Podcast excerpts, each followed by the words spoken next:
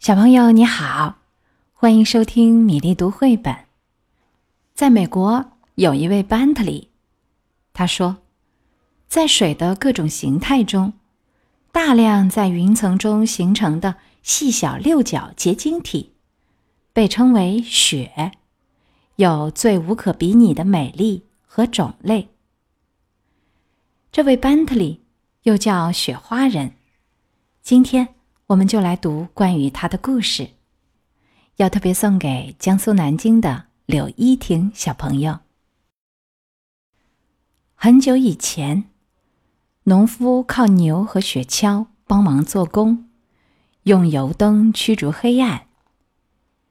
那时候，有一个男孩，爱雪胜过爱世界上任何其他东西。他是威尔森。爱班特利，人们都叫他威利。一下雪，他就好快乐。看着雪花一片一片落在手套上，落在佛蒙特州的田地上，落在谷仓的门把手上。他觉得，美丽的雪花像漫天飞舞的蝴蝶，又像苹果树上盛开的花朵。他能网住蝴蝶，让哥哥查理看个仔细。他能采回苹果花，送给妈妈。可是，他不能和他们分享雪花，因为他没有办法保存它们。妈妈给他一台旧显微镜，可以观察花瓣、雨滴和叶片。更重要的是，还可以观察雪。当其他小孩玩堆城堡、扔雪球时，威利却在收集雪花。每个飘雪的日子，他都在研究雪的结晶。每片雪花都有复杂而精致的图案，美丽的程度远远超过威利的想象。他以为会出现相同的图案，结果却从来没有发现过。他立志把雪花保存下来，让大家都能看到这些美妙的图案。连续三个冬天，他试着画出雪花的形状，可是常常来不及画完，雪花就融化了。威利十六岁时，听说了一种显微照相机，他告诉妈妈：“如果我有这种相机。”就可以把雪花拍摄下来。妈妈知道，威利很希望和大家分享他的发现。爸爸说：“为雪花小题大做，太傻了。”不过，他很爱他的儿子。威利十七岁时，爸爸妈妈用积蓄给他买了一台显微照相机。相机比刚出生的小牛还要高，价钱足以买十头牛。威利相信，它是世界上最棒的相机。第一批照片出来了，结果都是一团黑。他并不放弃，一次又一次失败，一片又一片雪花。每一场雪，他都在拍摄。冬天走了。雪融化了，没有出现成功的照片。他等待着下一个雪季。第二年冬天，他尝试了新的方法，成功了。威利终于会拍雪花了。他说：“现在每个人都能看到雪的结晶有多奇妙了。”可是那时候，没有人理解威利。邻居们嘲笑他的想法和做法，他们说：“在这个地方，雪像土一样平常，谁稀罕照片？”威利却说：“这些照片是他送给世界的礼物。”当别人围在火炉旁取暖、骑马或坐雪橇进城时，威利却都在研究雪。他捧着一个黑盒子，站在门前收集雪花。如果盒子里的雪花都是碎的，他就用火鸡羽毛轻轻把它们扫掉，再继续收集。为了完整的雪花，他常常要等好几个小时，一点儿也不在意寒冷。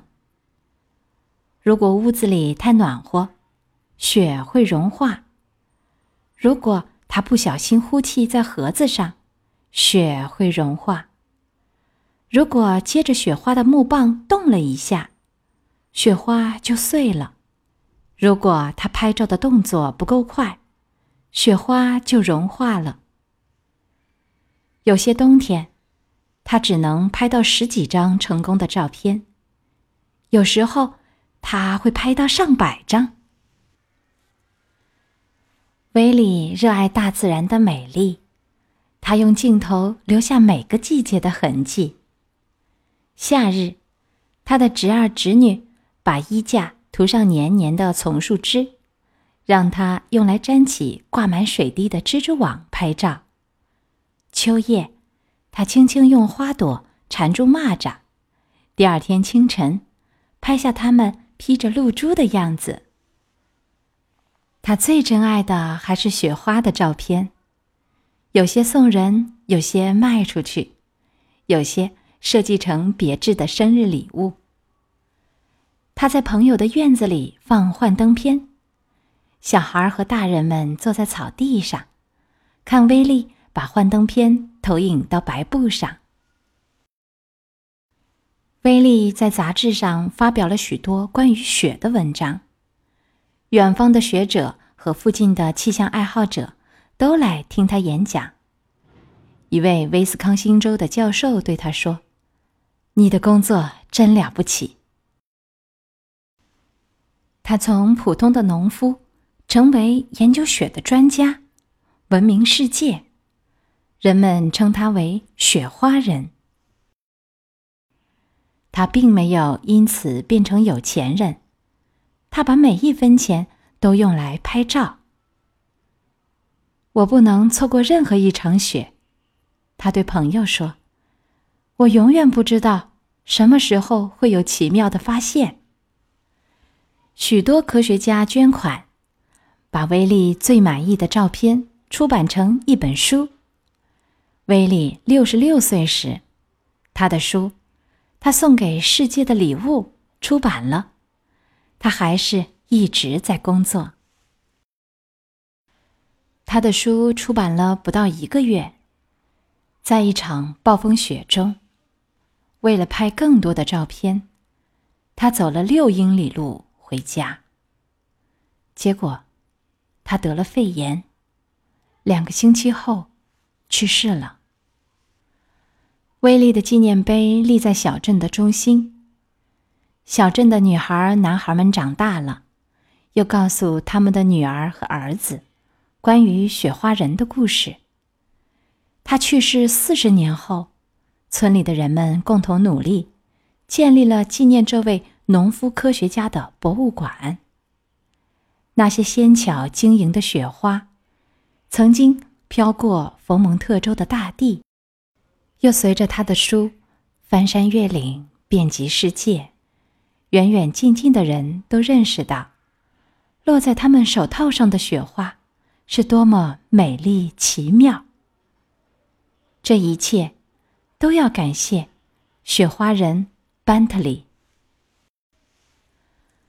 我想你一定还没有听够，告诉你更多关于雪花人的故事好吗？一八六五年二月九日，威尔森爱。班特利出生在美国佛蒙特州杰瑞科镇的一个农场上。那个地方位于仙普兰湖和曼菲斯山之间，即雪带的正中心。每年降雪量约有一百二十英寸，也就是每年的降雪大约三米。威利十四岁以前，一直是妈妈教他读书。他只在学校上了短短几年学。他说：“妈妈有一套百科全书，我全读完了。”他从小喜欢研究水的各种形态，他记录天气变化，做关于雨滴的实验。他认识到雪花的这些结晶体大多有六条分支，只有少数是三条分支。每一片雪花的六条分支都有相似的形状。他说：“雪花真是巧夺天工，没有重复的图案。当一片雪花融化时，它的美丽。”就从这个世界永远消失了，不留一点痕迹。从十五岁开始，连续三个冬天，借助显微镜，他每年都画出上百张的雪花。爸爸妈妈送给他的显微照相机，能在大玻璃底片上制造影像。他的显微镜能把小小的雪花。放大至六十四至三千六百倍。为了成功的拍出雪花的照片，威利尝试了很多次。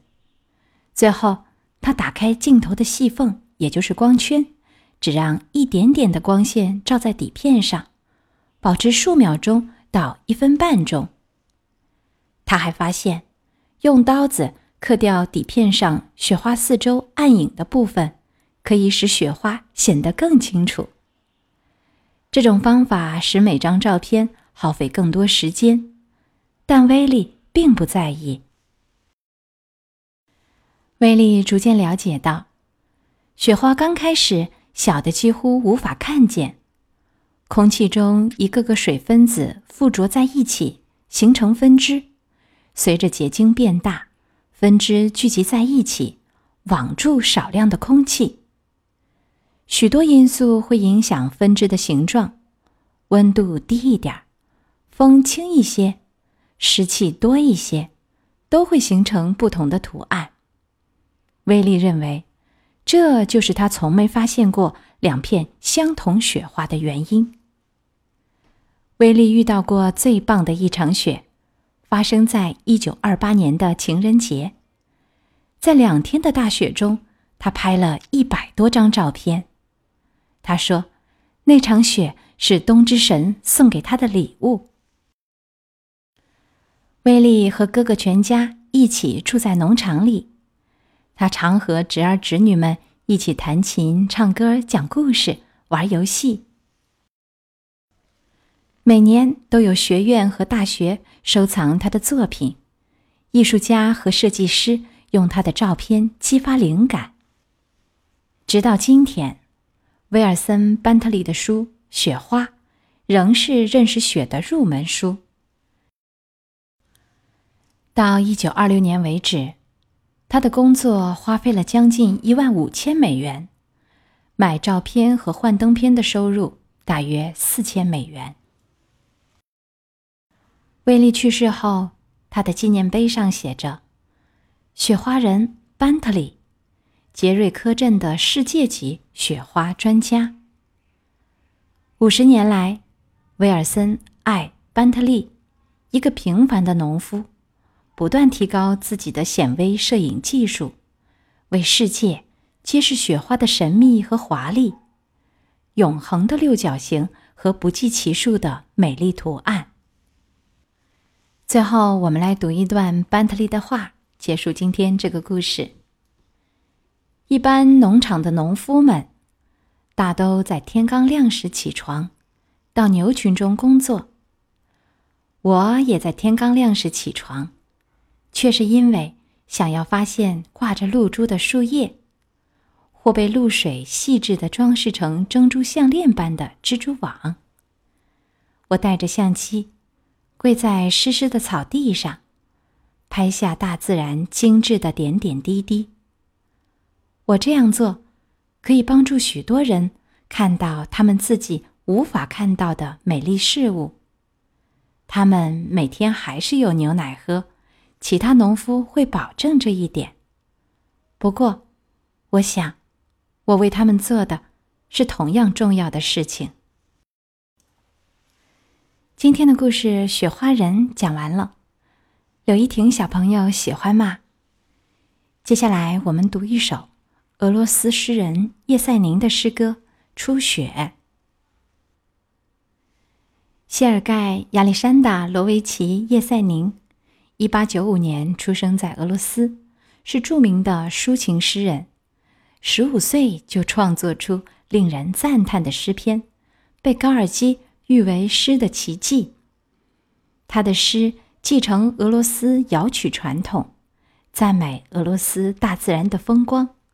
我们来读《初雪》。我驾着雪橇。四野宁静，雪粉在马蹄下沙沙作响。只有一群喧闹的灰鸭，在草地上不断的扑腾。森林被隐身人施了魔力，在梦的神话中打盹。松树如同扎上了白色的三角头巾，活像一个老太婆，弯着腰拄着拐杖。而在松树的顶端，啄木鸟多多的啄着树身。马在飞奔，大地空旷，大雪纷飞，铺天盖地，一望无际的大陆像锦带一样飘向天际。今天的故事和诗歌就到这里，小朋友们有喜欢的绘本故事，记得在微信公众号“米粒读绘本”。留言点播，我们下周再会。祝你周末愉快。